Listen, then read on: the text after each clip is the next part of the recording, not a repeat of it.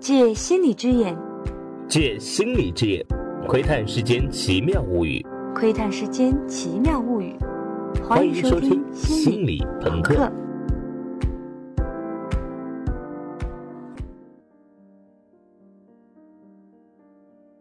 各位小伙伴，大家好！明天就是中秋节了，祝大家中秋快乐。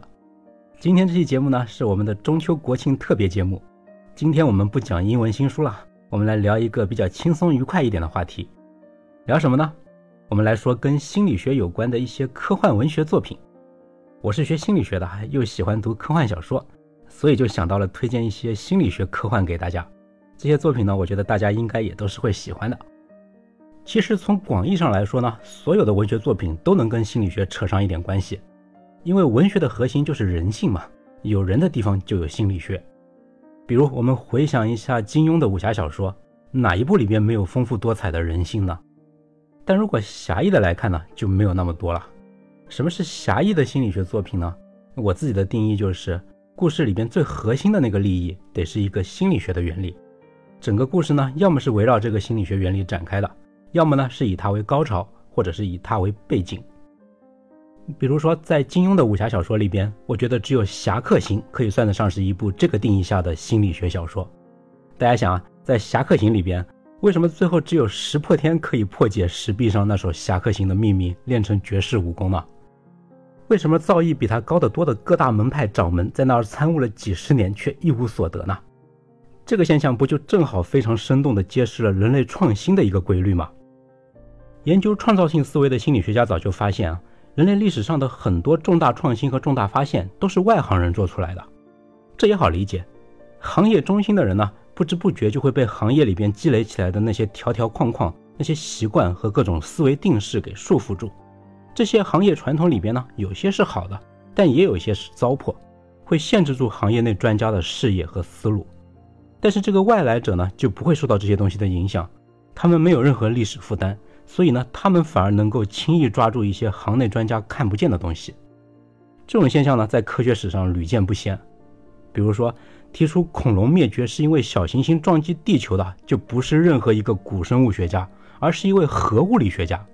当时的那些古生物学家呢，他们思维很固化的认为是地球气候的变化，或者是早期哺乳动物抢夺食物导致了恐龙的灭绝。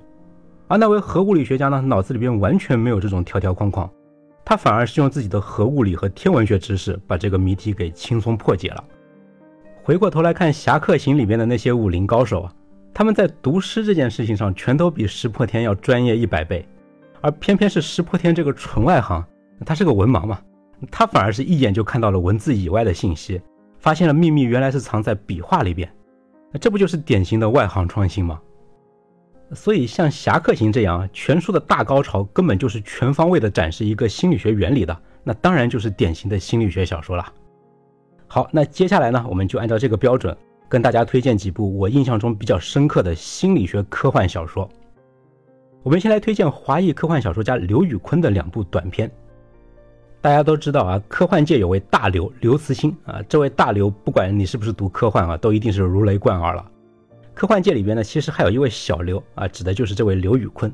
这位小刘的知名度呢要低得多啊，但我一直认为啊，小刘也是当时最顶尖的科幻作家之一。刘宇昆小时候是在国内长大的，现在呢是美国籍。他除了自己写作之外，也做翻译。大刘的《三体一》和《三体三》的英文版都是刘宇昆翻译的。大刘获得那几个科幻文学的大奖啊，都是小刘帮他带领的。大刘的作品能在英美世界得到认可呢，小刘实际上功不可没。刘宇坤自己写的都是短篇小说，他受的是正统的欧美文学训练，用英文来写作，文笔一流。我要推荐他的第一部短篇，叫做《丹比特错误》。在我看来呢，这是一部宗教心理学小说。研究宗教的心理学家和神经科学家，过去这几十年来发现了很多明确的证据，可以证明人的宗教体验啊，其实无非是大脑在特定情况下产生的错觉罢了。比如说，教堂里边那种管风琴的声音。可以让人产生生理上站立的感觉，这种感觉呢，很容易就被我们自己解读成很神秘的宗教体验。而刘宇昆的这部《丹比特错误》正是起笔于宗教体验无非是一种大脑错觉这个科学定论。但他厉害就厉害在，他最后收笔的时候啊，反而回过头去，不但把宗教对人的意义给捡了回来，还很诗意的把它给升华了。科学呢，把人推出去很远，但是文学会把人给拉回来。这句话你读完《丹比特错误》之后，应该能很强烈的感受到。我推荐的第二部刘宇昆小说是《爱的算法》。这部小说啊，是从人工智能反观我们人类自己的一个心理学和哲学困境。什么困境呢？那就是人的自由意志可能是一种幻觉。人工智能的反应能力进化到以假乱真的地步，这很可能是我们这一代人有生之年就能看到的事情。但是呢，在人工智能背后驱动他们做出反应的，无非是一些算法、一个深度学习神经网络、一堆数学公式罢了。那么我们人类自己，我们自己脑子里面的一切，是不是无非也就是一堆算法而已呢？我们人类自己从本质上来说，是不是就是一部高级机器呢？这种思考呢，我们在《攻壳机动队》啊、《黑客帝国二三》啊这样的一些作品里边都见过，其实也不算新鲜。但是这部《爱的算法》呢，是把关于自由意志的这些思考与一股冰冷压抑的氛围融合在一起，短短几页看得我浑身发冷。当然，浑身发冷在我这里是对科幻小说的最高褒奖啊，是个褒义词。我读科幻小说呢，追逐的就是这种头皮发麻的感觉。好，接下来呢，我们再来说另一位华裔科幻大宗师特德·江。他最著名的小说是《你一生的故事》，去年被我很喜欢的一位导演丹尼斯·维伦纽瓦改编成了电影《降临》啊，相信大家都已经看过了。特德·江的不少作品呢，都有很强烈的心理学意味。这部《尼生的故事》啊，它里边最核心的那个利益，其实就是心理语言学的一个原理，那就是人的思维是会被语言改造的。说英语的人和说普通话的人，他们的大脑结构其实都是非常的不同的。而在你医生的故事里呢，特德将是在这个心理语言学的基础之上，继续展开了一个更加天马行空的设定。他设想呢，如果有一种语言是可以同时产生表现过去、现在、未来的含义的，也就是如果语言超越了时间的话，那么使用这种语言的人，他的大脑也会超越时间。降临这部电影已经拍得非常不错了。但是你一生的故事更加值得推荐。特德·江还有另外两部心理学意味非常浓的短篇小说，一部叫做《领悟》，这是一篇关于人类智力升级的作品。前几年有一部电影叫做《永无止境》，现在也翻拍成了美剧版，讲人类发明了聪明药的故事。那个故事呢，其实就深受领悟的启发。比较平庸的科幻作者来写智力飞升这种主题呢，无非就是幻想人的反应速度变快了呀。做个算术题以前很吃力啊，现在瞄一眼就知道答案了，无非就是这样。但是在领悟里呢，主人公因为一个事故智力飞升之后，他做的第一件事情居然是先发明一门语言。我看到这一段的时候简直惊掉下巴，这简直太对了，因为语言是思维最重要的一种工具。智力飞升之后呢，现有的语言就已经成为思考的瓶颈，所以呢，智力超人当然首先会发明出一种新的语言。因为只有超级语言才能够发挥出超级智力，当然，这只是领悟里边的一个小细节，这种惊为天人的细节几乎遍布整本小说。特德·江的另外一部心理学科幻叫做《赏心悦目》。这几年网上不是经常有关于颜值的各种讨论吗？什么颜值就是生产力啊，颜值高的人占便宜了，明星整容啊，等等等等。这部《赏心悦目》呢，就是在这种讨论之上开了一个脑洞。小说里有人发明出一种叫做审美干扰仪的东西，把它戴在头上呢，你对脸的审美能力就被屏蔽了。你戴上这种设备之后呢，虽然完全认得出一张脸，但就是没有办法判断这张脸是美还是丑。小说本身呢是一个戏仿新闻采访稿的手法，整部小说是由好几篇新闻访谈组成的，每一篇呢都是由一个被采访者叙述自己对审美干扰仪的观点。人如何看待美貌的各种心理啊，在这些访谈里边展露的淋漓尽致。好，特德·江的几部小说呢，我们就聊完了。接下来呢，我们来聊阿西莫夫。我们聊科幻小说呢，肯定躲不开这位科幻小说的泰山北斗。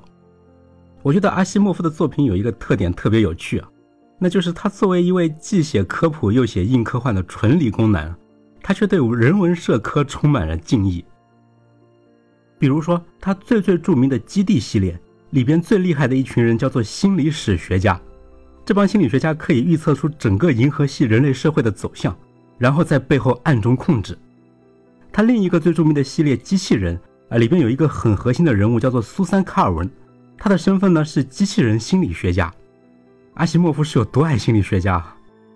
阿西莫夫还专门写过一篇简直就是写给文科生的情书的短篇，叫做《低能儿收容所》。他把人的创造性几乎完全归功于人文学科。这部小说呢，几页就可以看完了，就不剧透了。细节虽然很古老，但是核心创意非常精彩。刚才我们介绍的这些呢，全部都是短篇小说。大家如果有兴趣找来看的话，估计几个临睡前的碎片阅读时间也就能够读完了。那最后呢，我要跟大家隆重推荐一部大长篇，加拿大科幻小说家彼得沃茨的神作《盲视》。这部小说呢，我在喜马拉雅的大咖读书会里边做过一整期节目的详细解读，这里呢再简单的介绍一下。这部《盲视》啊，不但是非常难得的一本以心理学命题为核心的长篇硬科幻，而且呢，作者在小说里边探讨的还不是一个细枝末节的问题，作者的野心非常之大。他对准的是心理学和心灵哲学里边共同的那个圣杯，那个最终极的问题，什么呢？就是人为什么会有意识？我们人类为什么会有一个主观体验？为什么我们每个人都会感受到一个我在看、在感受这个世界？而这个自我意识、这个主观体验，它的作用又是什么呢？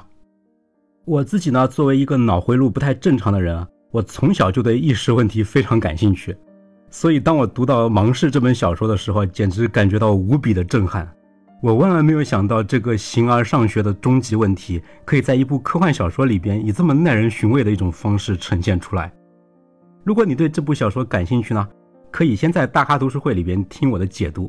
呃，如果想直接找这本书来看的话呢，这里给你打一个预防针。这本书的写作风格对于一般读者来说，其实是比较不友好的。作者彼得沃茨呢，首先不会在书里费任何的笔墨去跟你交代里边密集出现的心理学、生物学、物理学各种专业名词，他觉得你自己就是应该知道的，你居然不知道的话，那你自己去查呗，非常的高冷。其次呢，他也不会费多一句口舌去跟你交代小说里边非常复杂的背景设定，他就好像当自己是在写一部现实主义的小说，完全把读者当成是生活在他小说世界里边的人来看待。所以，我读这本《盲视》的时候啊，总能感受到一股理工男科幻作家的傲娇之气扑面而来。你可以想象一下，如果《生活大爆炸》里的谢耳朵 Sheldon 去写科幻小说，那会写出什么来呢？我觉得写出来的大概就是《盲视》这样的。但是呢，就像我们爱 Sheldon 一样，只要你容忍了他的傲娇，你就一定会爱上他的。好，那我们的推荐呢就到这里了，希望你会喜欢我们推荐的这些小说。如果你最近正好闹书荒的话，那听完这期节目之后啊，应该就有书可看了。